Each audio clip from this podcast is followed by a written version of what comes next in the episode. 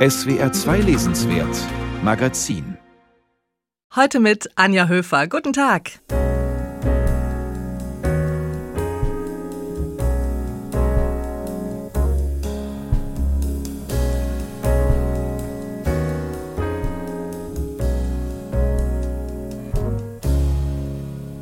Spanien wird in diesem Jahr Gastland der Frankfurter Buchmesse sein. Wir werfen schon mal einen Blick auf einen sehr erfolgreichen spanischen Coming-of-Age-Roman, der jetzt ins Deutsche übersetzt wurde.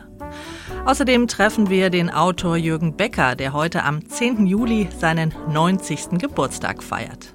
Man denkt immer, man sei alleine beim Schreiben. Man ist auch alleine, wenn man schreibt, aber zugleich muss man wissen, was immer alles mitspricht. Und das ist in jedem Fall die Wirklichkeit, die einen umgibt.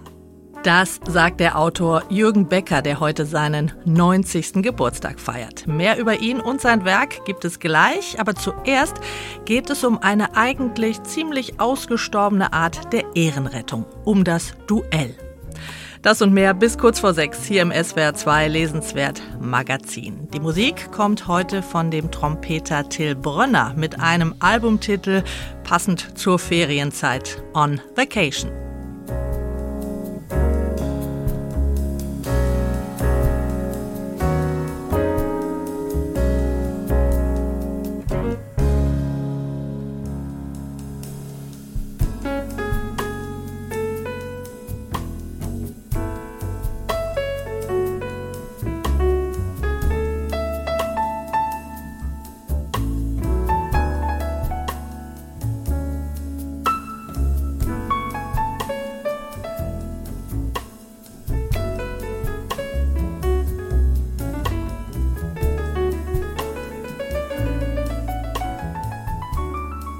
Der Autor und Journalist Reik Wieland kam 1965 in der DDR in Leipzig zur Welt.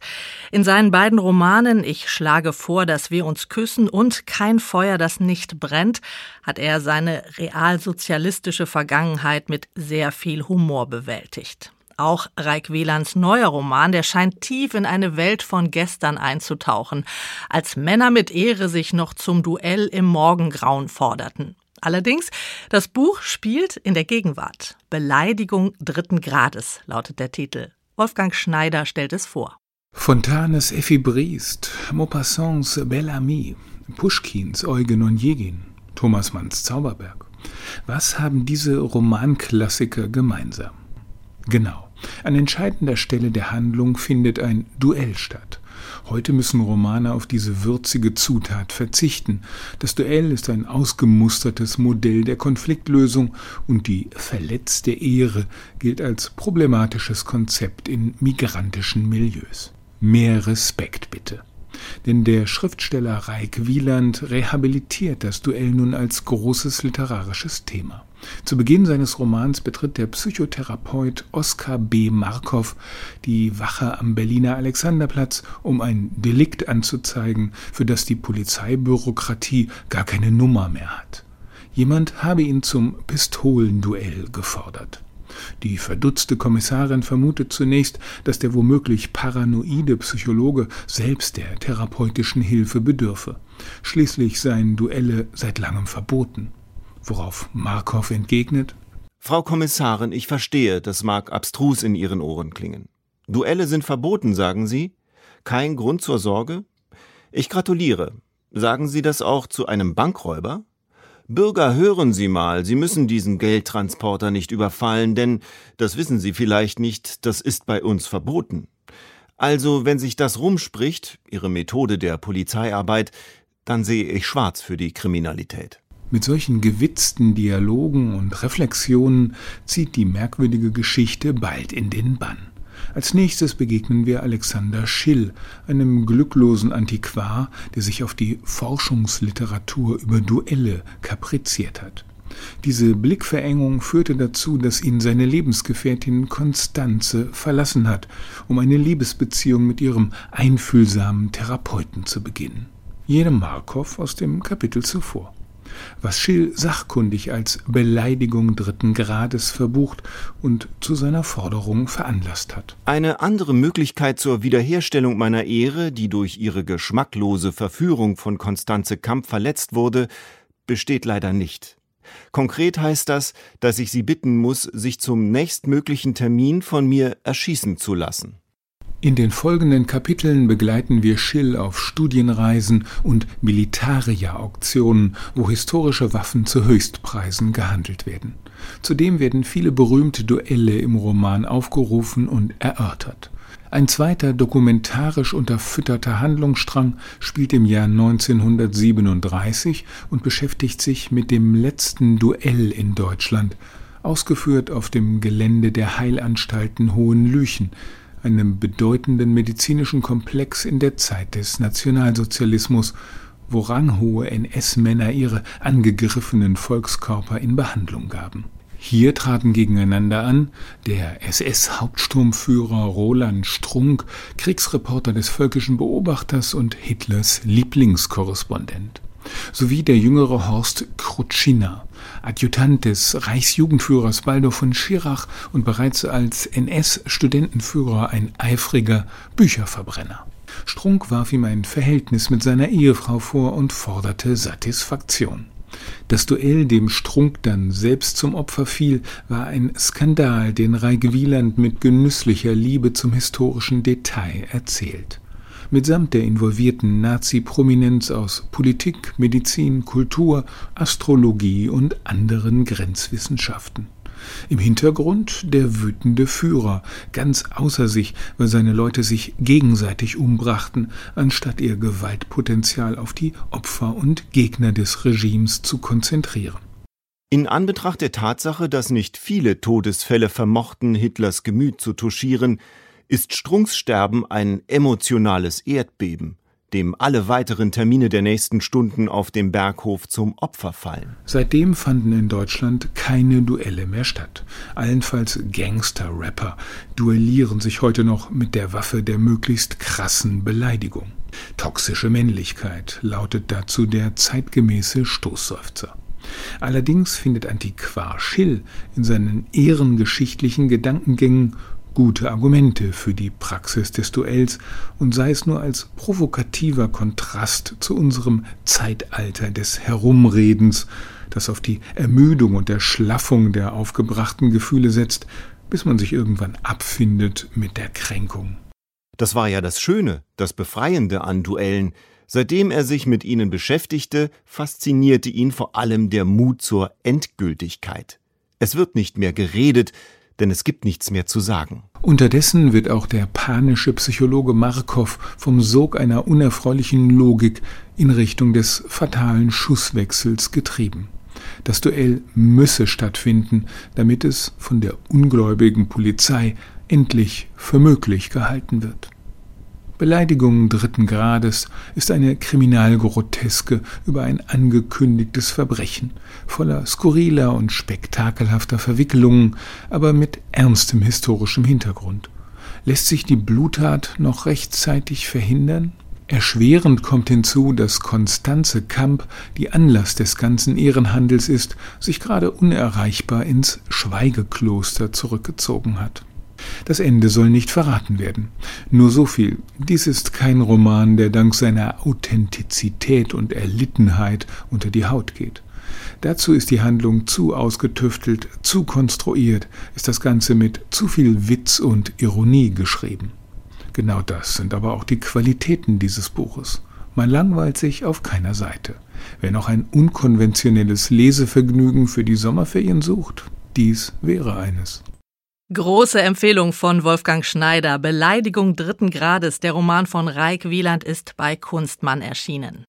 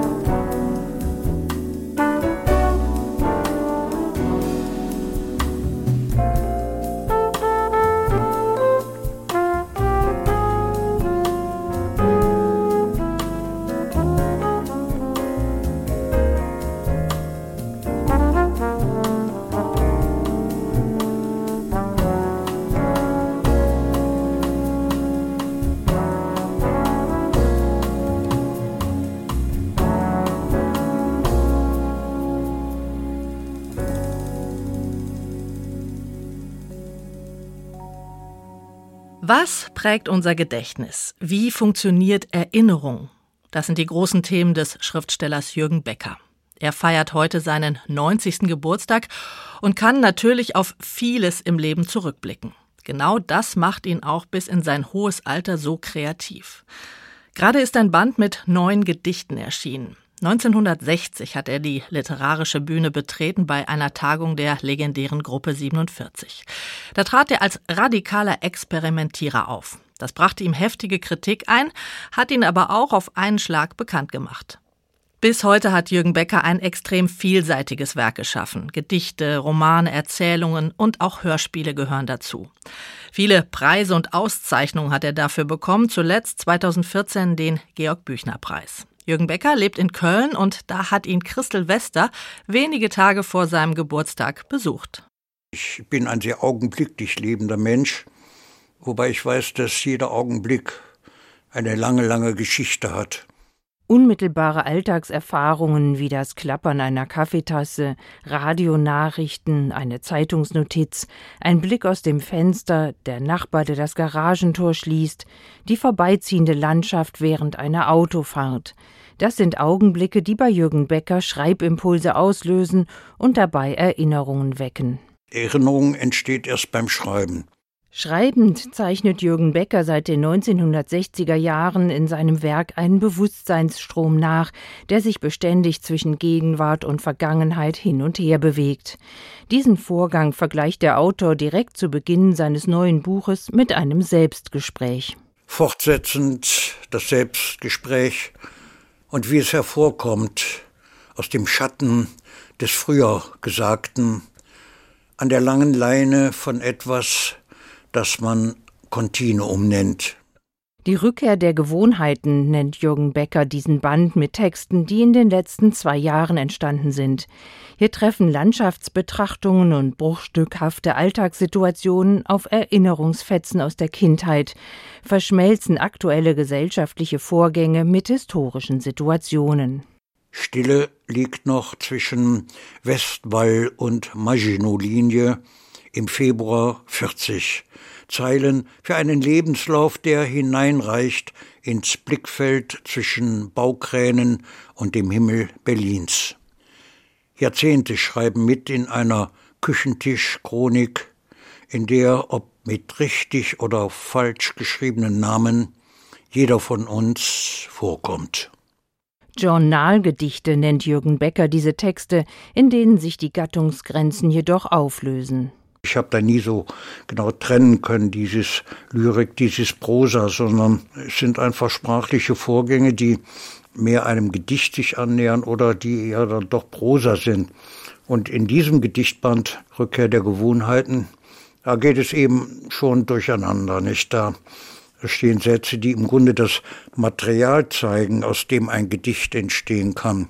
Jürgen Becker hat in seinem Werk eine eigene Form des autobiografischen Schreibens entwickelt, die er sowohl in seinen Gedichten als auch in seinen Erzählungen und Romanen anwendet und für die er selbst das Wort Journal gewählt hat. Journalgedichte, Journalgeschichten, Journalroman, so lauten seit über 20 Jahren die Untertitel seiner Bücher. In diesen Journalen untersucht der Autor nicht nur das eigene Gedächtnis, sondern auch die Gedächtnismedien unserer Gesellschaft. Was in der Familie oder in der Nachbarschaft geredet wird, gehört genauso dazu wie Radio, Fernsehen, Zeitungen, Fotos, aber auch Redensarten, Floskeln fließen ein. Man denkt immer, man sei alleine beim Schreiben. Man ist auch alleine, wenn man schreibt, aber zugleich muss man wissen, was immer alles mitspricht. Und das ist in jedem Fall die Wirklichkeit, die einen umgibt. Jürgen Becker gehört zu der Generation, die den Nationalsozialismus und den Zweiten Weltkrieg als Kind zwar, aber doch bewusst miterlebt hat. Er musste erfahren, wie Sprache missbraucht werden kann. Sprachkritik und Zweifel am traditionellen Erzählen prägen sein Schreiben von Anfang an. Bei seiner legendären Lesung 1960 vor der Gruppe 47 trat er als regelrechter Sprachzertrümmerer auf. Allerdings hat er sich den traditionellen Gattungen wieder angenähert. Jürgen Becker wurde 1932 in Köln geboren, ist aber in Thüringen aufgewachsen und erst Ende der 40er Jahre mit seinem Vater ins Rheinland zurückgekehrt. Über sein Aufwachsen in der Zeit des Nationalsozialismus, die Scheidung der Eltern, den Suizid der Mutter, hat er in seinem Roman Aus der Geschichte der Trennungen geschrieben, der nach dem Mauerfall entstand. Bruchstücke seiner Lebensgeschichte tauchen aber auch in allen seinen Gedichten auf, die jetzt in einer Gesamtausgabe vorliegen.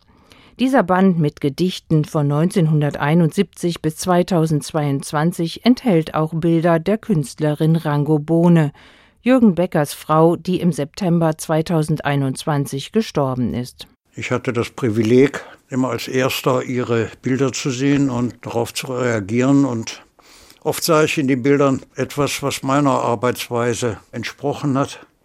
Bohne hat sehr viel mit vorgefertigtem Material gearbeitet. Also so wie ich Sprache zitiere, zitierte sie Bilder. Und das war für sie ein Material für ihre Collagen. Auch viele Gedichte und Prosastücke Jürgen Beckers wirken wie Collagen. In ihnen erforscht er Bewusstseinslandschaften, die von persönlichem Erleben, aber auch immer von Zeitgeschichte geprägt sind. Der vielseitige Autor Jürgen Becker feiert heute am 10. Juli seinen 90. Geburtstag. Christel Wester hat ihn kurz vorher in Köln getroffen. Sein neuer Gedichtband heißt Die Rückkehr der Gewohnheiten und ist bei Surkamp erschienen. Dort gibt es auch Jürgen Beckers gesammelte Gedichte aus den Jahren 1971 bis 2022 auf über 1000 Seiten.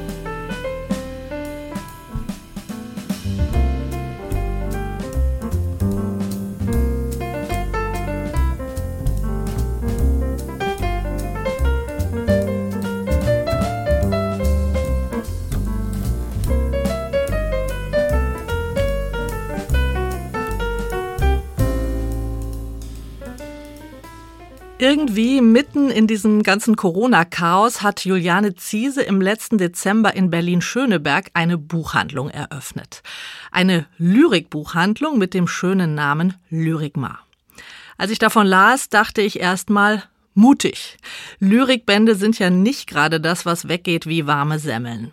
Umso neugieriger bin ich jetzt darauf, wie es war, das erste halbe Jahr in der eigenen Buchhandlung.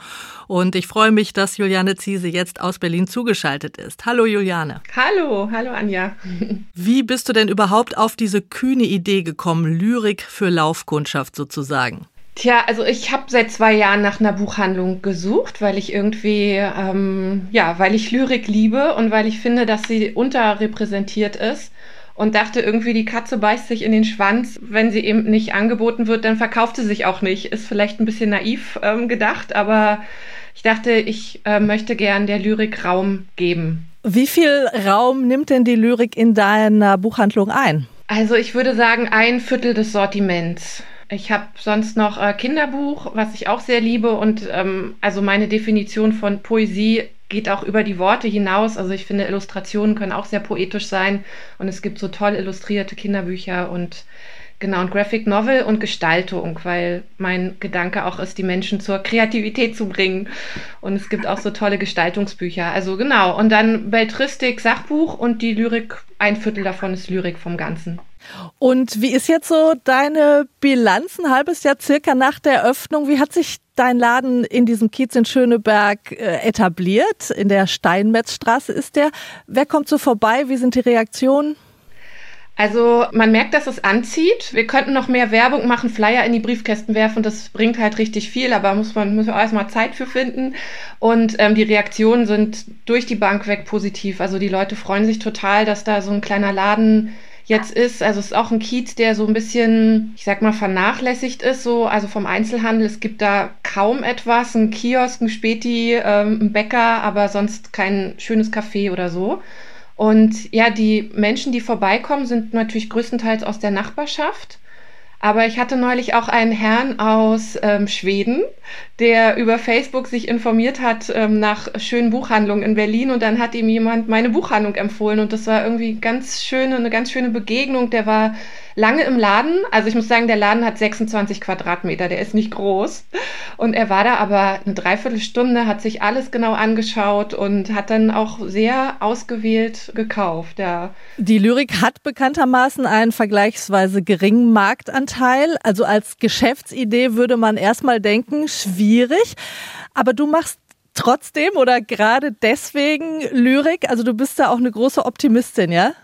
Ja, also ich habe wirklich diesen missionarischen Gedanken, äh, mehr Poesie in die Welt zu bringen. Und ja, ich hatte am Anfang tatsächlich so ein fettes Lyrikregal, wo alle Titel frontal standen und habe dann im Netzwerk Lyrik, gab so eine Umfrage an Buchhändlerinnen und Buchhändler, wie sich Lyrik verkauft. Und irgendjemand sagte, sie verkauft sich gut, wenn sie nicht im Lyrikregal steht. Und ich las das und schaute auf mein Lyrikregal und dachte, okay, vielleicht ähm, sortiere ich nochmal um und habe dann alles gemischt, weil auch tatsächlich der Eindruck war, die Menschen kommen rein und sehen das Wort Lyrik und drehen sich erstmal woanders hin. Also es ist wirklich so ein bisschen der Gedanke, oh, ich verstehe das nicht, ich kann das nicht, es interessiert mich nicht und ich gehe zur Beltristik. Genau, und dann habe ich jetzt alles durchmischt und äh, guck mal, wie das funktioniert. Also ob dann die Menschen die Lyrik entdecken, weil sie sich alles anschauen. Also das Ordnungssystem ist es jetzt einfach nur noch alphabetisch und da stehen Romane neben Lyrikbänden sozusagen völlig gemischt zusammen, ja? Genau, sogar auch noch mit Sachbuch ähm, gemischt. Und ich habe eine Wand gemacht, an der noch immer die Titel frontal stehen, dass man die Cover sieht. Und das ist jetzt die Wand von den Büchern, die ich alle gelesen habe. Und da habe ich dann immer so kleine Zettelchen ran gemacht mit meinen eigenen kurzen Beschreibungen und das ist, kommt auch sehr gut an. Also wird mir so gespiegelt, dass das so schön ist, so ausgewählte Sachen zu haben. Und alles andere kann man ja bestellen. Im deutschen Buchhandel, das funktioniert ja eigentlich super. Man hat es am nächsten Tag und genau, so biete ich eine Auswahl und darüber hinaus kann man bestellen. Ja, also du hast gerade gesagt, das ist schon so ein missionarischer Eifer, mehr Poesie in die Welt zu bringen. Du hast auch eine Gedichte-Manufaktur entwickelt. Äh, was genau ist das? Das ist ein Lyrikspiel. Das besteht aus 34 Gedichten ähm, deutschsprachiger Autorinnen und Autoren, also schon verstorben, aber auch zeitgenössische. Und diese Gedichte sind in die einzelnen Verse zerschnitten. Also das heißt, man hat so eine blaue Box, die auch sehr schön ist an sich schon. Und darin sind 422 Versstreifen. Und aus diesen Versstreifen kann man neue Gedichte zusammensetzen. Oder man kann auch sich einfach ein oder zwei Versstreifen ziehen und schreibt dann selber was dazwischen oder darunter. Also mir ging es dabei um das Spielerische, dass man spielerisch an Lyrik rangeht und nicht dieses Schultrauma, oh Gott, ich muss eine Ballade von Schiller auswendig lernen und verstehe aber auch gar nichts, sondern ich nehme mal einen Versstreifen und guck mal, was der mit mir macht, ob ich, ob der mich inspiriert, selbst was zu schreiben oder ich guck mal, dass ich was zusammenbaue. Und das habe ich mit Freunden, die habe ich gezwungen, das mit mir auszuprobieren als Probanden. Und ähm, die waren dann alle total, also da sind so schöne Sachen entstanden. Also und gerade so erstmal mit so einer Anti-Haltung, oh Gott, ist nichts für mich. Und dann waren die alle ganz stolz, was sie da gebaut und selbst geschrieben haben. Und das ist so mein Grundansatz, dass ich irgendwie so die Angst oder den, den Respekt oder ich weiß nicht, wie man es nennen soll, vor der Lyrik ein bisschen nehme. Frage zum Schluss. Welchen Lyrikband würdest du gern unseren Hörerinnen und Hörern besonders ans Herz legen? Ja, ist natürlich eine sehr schwierige Frage. Also ich habe jetzt mal was überlegt für Erwachsene und für Kinder. Und für Erwachsene hatte ich jetzt zuletzt gelesen von Sada Sultani. Der Lyrikband heißt Als wäre roter Nagellack mein Blut. Und es ist eine Autorin aus Afghanistan, die jetzt ihren ersten Lyrikband auf Deutsch rausgebracht hat. Also sie hat ihn selber auf Deutsch geschrieben. Und Warum ich den gut finde, ist, weil sie was zu sagen hat. Also sie schreibt über ihre Zeit in Afghanistan und über Zwangsehe und über Erotik, was halt sehr ungewöhnlich ist, also dann auch noch als Frau darüber zu schreiben. Und ich finde gut, wenn Lyrik mit dem Leben zu tun hat und nicht so völlig abgehoben, intellektuell sperrig ist, sondern wirklich auch Geschichten erzählt. Und ich finde, dass dieser Band das ähm, schafft. Und für die Kinder, da gibt es auch so viele tolle Sachen. Und ich habe jetzt zuletzt von Arne Rautenberg geschrieben und von Katrin Stangel illustriert. 15 Kilo Kolibri heißt der, ist im Peter Hammer Verlag erschienen. Und der ist einfach klasse. Also Arne Rautenberg, finde ich, schreibt tolle Kindergedichte und der ist auch so knallig wie die Farben des Kolibri illustriert. Und das finde ich auch wichtig bei Kindern, dass sie sehen, auch Gedichte können auch peppig und poppig und bunt sein. So. Vielen herzlichen Dank, Juliane Ziese. Sie betreibt die Lyrikbuchhandlung Lyrikmar in Berlin-Schöneberg. Alles Gute weiterhin. Dankeschön, danke an dich.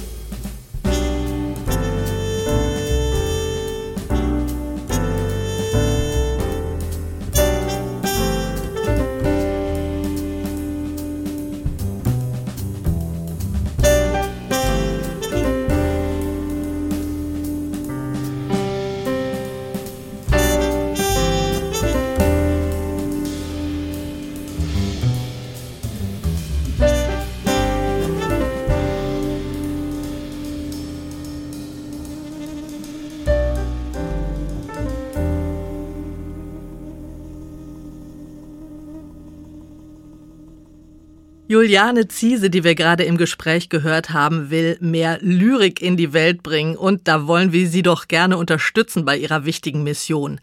Jürgen Beckers Gedichte haben wir heute schon vorgestellt. Und jetzt geht es nochmal um Lyrik. Und zwar im hohen Ton. Sie erinnert an den mittelalterlichen Minnesang, ist eine etwas aus der Zeit gefallene Hommage eines männlichen Betrachters an die Schönheit der Frau und sie ist doch auch ganz gegenwärtig, diese Lyrik. Sogar im Penny-Discounter zwischen den Einkaufsregalen, zwischen Joghurt und fettarmer Putensalami findet hier das lyrische Ich sein Objekt der Begierde.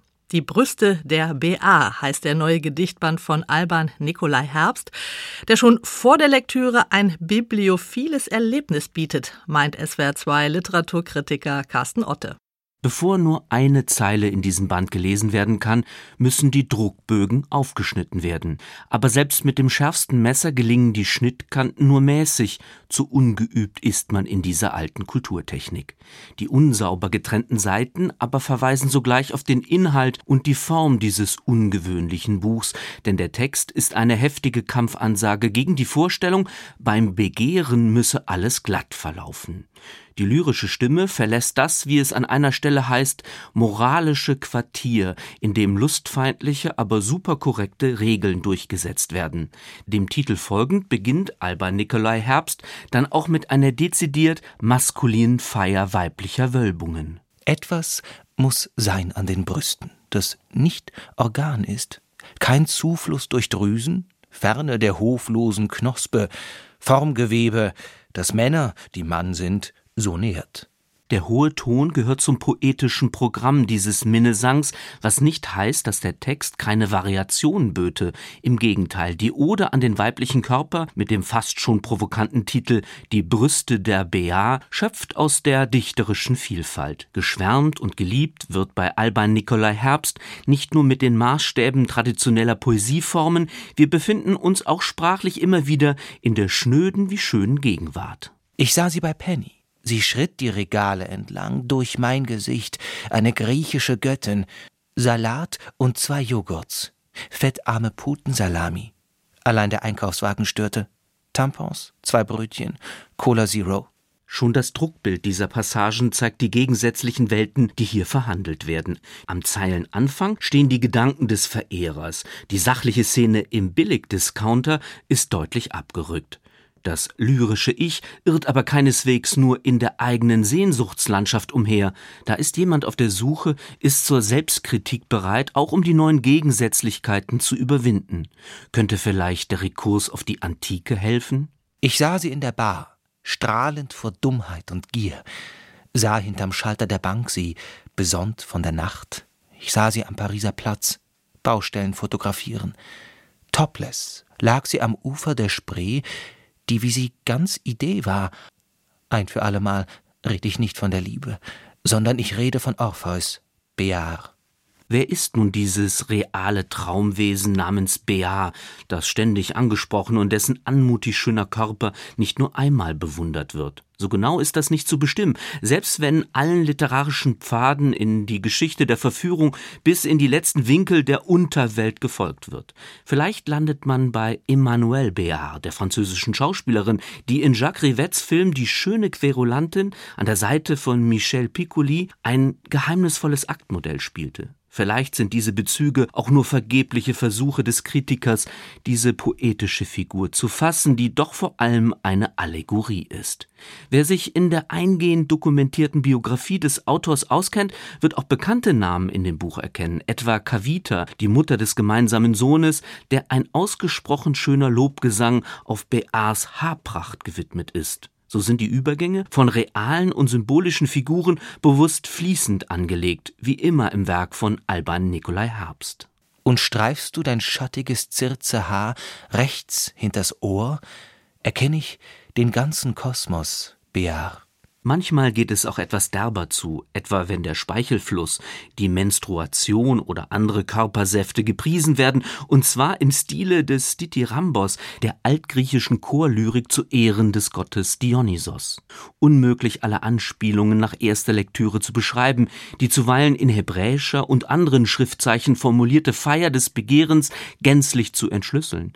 Im freudigen Geheimnisvollen liegt die Stärke dieser 33 Kanzonen meckert die Minne aber allzu deutlich über das entfettete Leben, sterilisiertes, laktosefrei Leid und entglutet fehlt dem kahlauernden Sprachspiel mit fehlendem Weizenkleber, in dem die mangelnde Leidenschaft steckt, doch die Ambivalenz. Auch dem Lamento des empörten Sängers, der gegen die Einebnung der Geschlechter wettert und sich mit seinesgleichen längst verstoßen, gar verpönt sieht, mag man nicht immer folgen wenn sie uns in die Gräben treiben, damit wir die letzten Raben schweigen und treffen nur als Gleiche noch, unerkennend aufeinander, dürfen deine Brüste uns nicht länger mehr, Bear, berauschen. Solche Schwarzmalerei gehört vermutlich zur lyrischen Figurenrede und ist insofern konsistent. Überzeugender sind dennoch Momente poetischer Klarheit, die Grundrätsel liebender Menschen benennen, insbesondere bei jenen, die viele Jahre einander zugetan sind. Da wird deutlich, dass Herbst, der mittlerweile als randständiger Schriftsteller gilt und sich als solcher auch inszeniert, weiterhin zu den Größten seines Fachs gehört. Dumm drum die ewige Frage, liebst du denn wirklich mich? Und wie naiv die Klage, du siehst nur immer dich in mir, denn wer, Bear, bist du, bin ich. Was einer ist und war, erschöpft sich an dem Wir. Wie wir uns selber sehen, ist zu verstehen nur als unser eigener Blick, doch eines Fremdesten auf sich. So klingt der Gedichtband Die Brüste der Bea von Alban Nikolai Herbst, erschienen im Diaphanes Verlag. Carsten Otter hat ihn vorgestellt.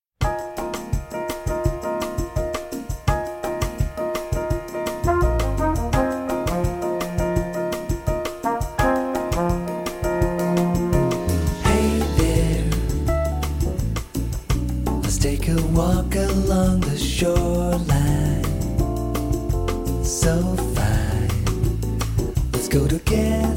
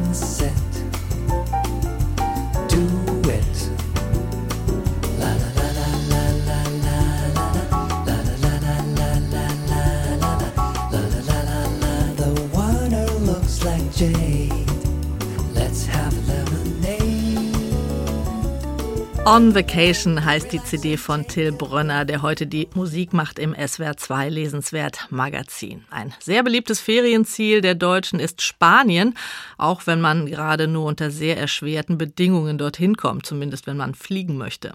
Warum also nicht die Spanier zu uns kommen lassen? Spanien wird Gastland der Frankfurter Buchmesse im Oktober und schon jetzt erscheinen viele interessante Bücher aus dem Land. Eines ist der Roman So forsch, so furchtlos. Das Debüt von Andrea Abreu, geboren 1995 auf Teneriffa. Eine sprachgewaltige Coming-of-Age-Geschichte hat sie geschrieben und die hat in Spanien schon für viel Furore gesorgt. Theresa Hübner hat sie gelesen. Ein heißer Sommer auf Teneriffa. In dem kleinen Bergdorf, in dem dieser Roman spielt, hoch oben im Norden, umgeben von erloschenen Vulkanen, sind der Strand und die glitzernde Postkartenidylle der Insel unendlich weit weg. Die Schulferien haben begonnen, endlos viel Zeit liegt vor der Ich-Erzählerin und ihrer besten Freundin Isora. Doch die beiden jungen Mädchen freuen sich nicht auf die Ferien, ganz im Gegenteil. Es fühlte sich nicht an wie Sommer, mein Vater arbeitete auf dem Bau und meine Mutter putzte Hotelzimmer. Isora und ich waren in unserem Viertel eingesperrt. Wir kamen nicht über eine Handvoll Häuser, ein Kiefernwäldchen und die kieferngesäumten Straßen im oberen Teil der Ortschaft hinaus. Es war Juni und ich spürte die Traurigkeit. Die Freundinnen hoffen, dass irgendwer sie mitnimmt zum Strand, doch das passiert nie.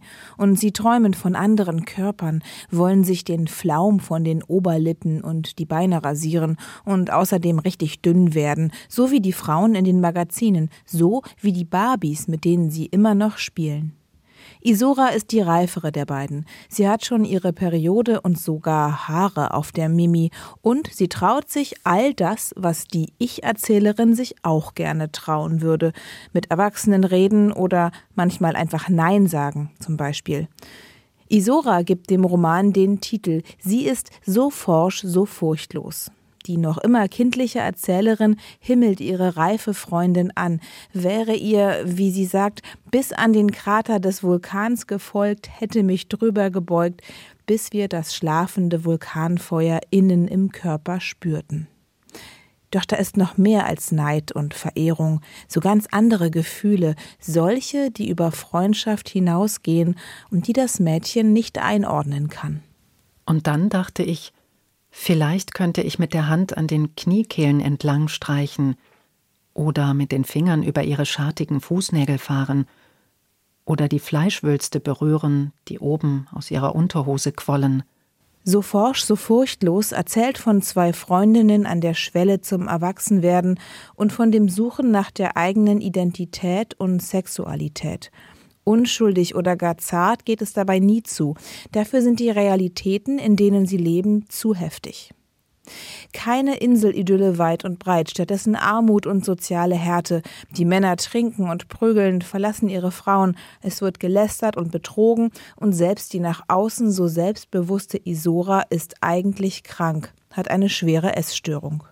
Forsch und furchtlos, so ist auch der Stil des Romans. Derbe geht es zu, stellenweise fast vulgär, aber gleichzeitig erzählt Andrea Abreu bildhaft mit gelegentlichen Spuren von magischem Realismus und vielen starken Metaphern. Ich hörte ihren Atem wie einen Stich. Ihre Stimme klang, als würde sie heimlich Gummibärchen essen, und sie sagte: Shit, kommst du morgen zum Kanal spielen?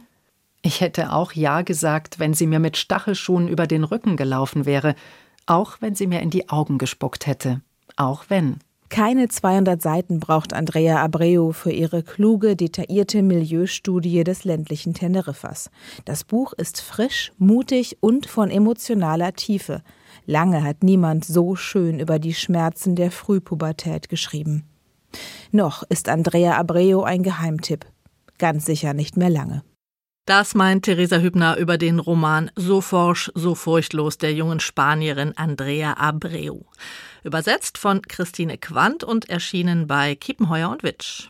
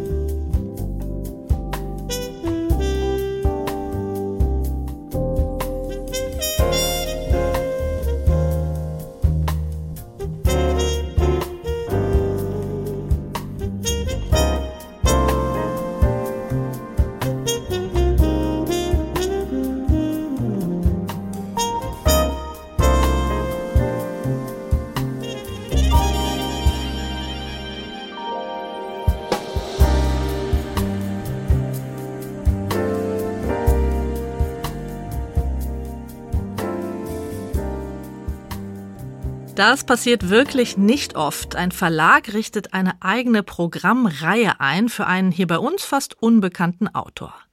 Mattes und Seitz in Berlin hat das gewagt und die Bibliothek César Aira gegründet. Da erscheinen nach und nach die schmalen Bücher des 1949 in Argentinien geborenen Autors. Romane, Erzählungen, Essays umfasst dieses Werk.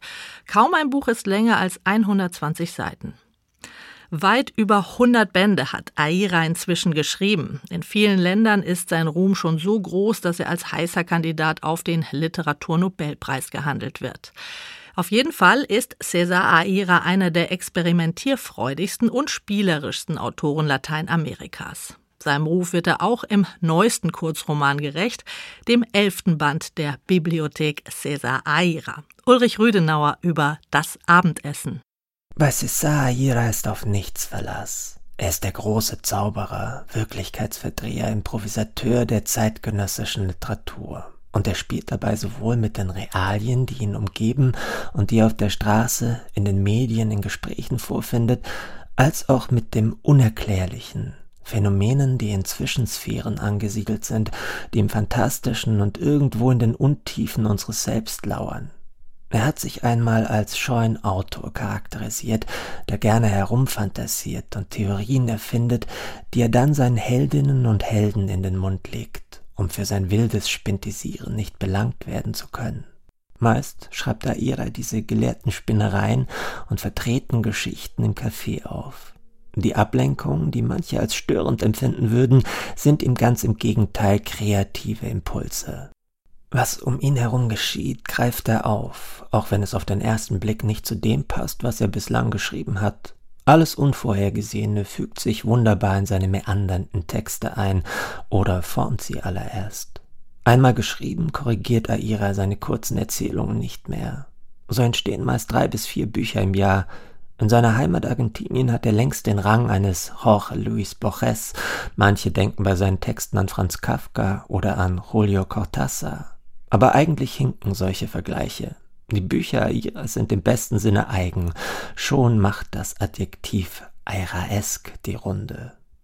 Airaesk trifft auch auf César Airas neuesten, von Christian Hansen ins Deutsche übertragenen Kurzroman zu, dessen harmloser Beginn uns erst einmal ein wenig einlullen möchte.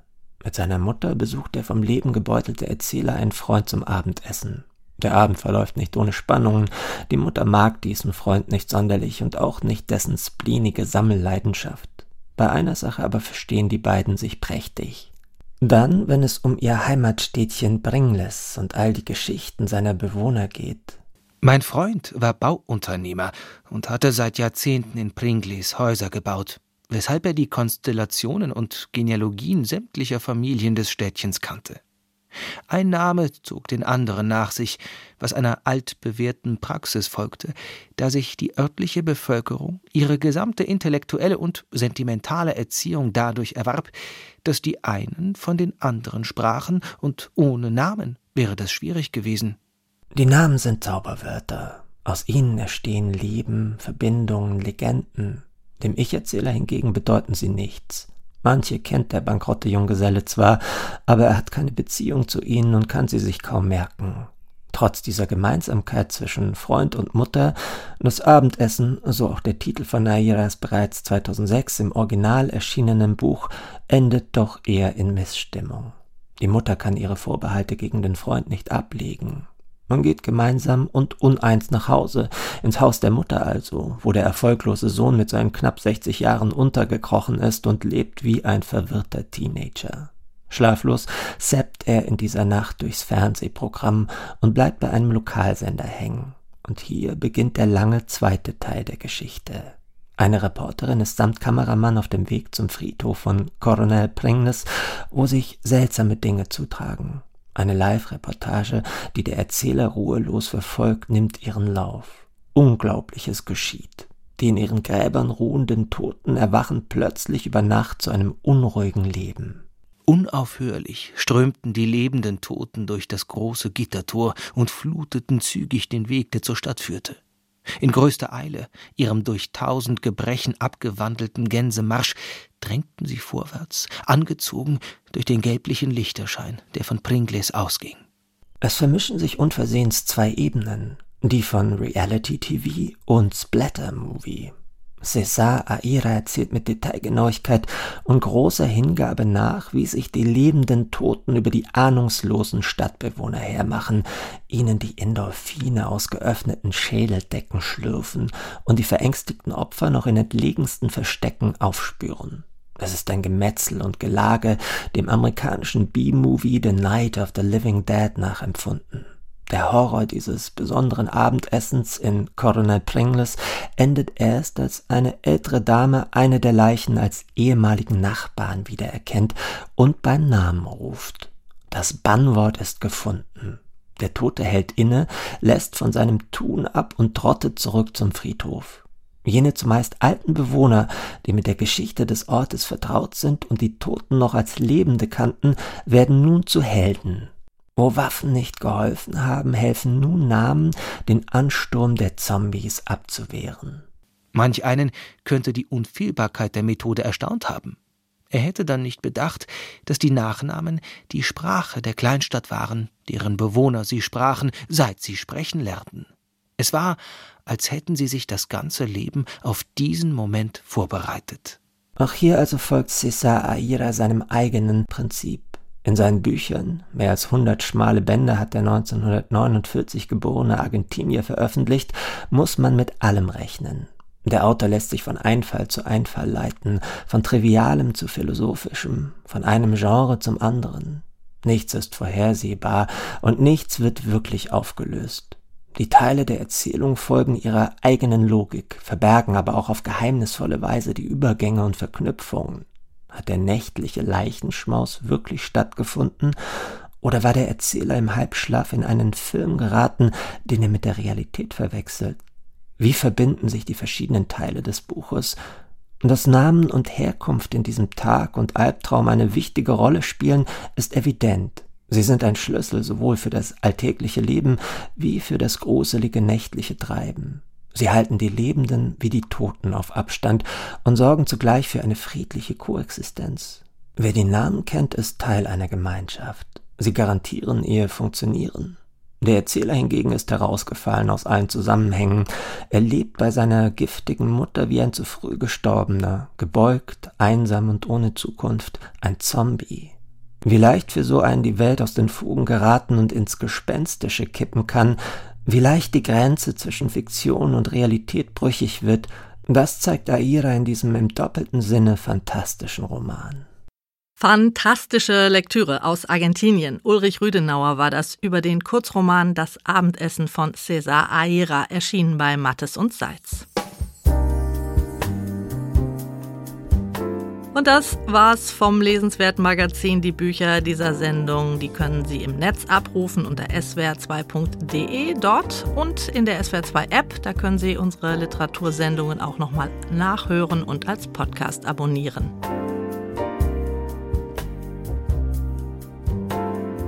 Die Musik kam heute von dem deutschen Trompeter Till Brönner. On Vacation heißt das Album. Am Mikrofon war Anja Höfer, Technik Angela Raymond. Schöne Ferienlektüren. Tschüss.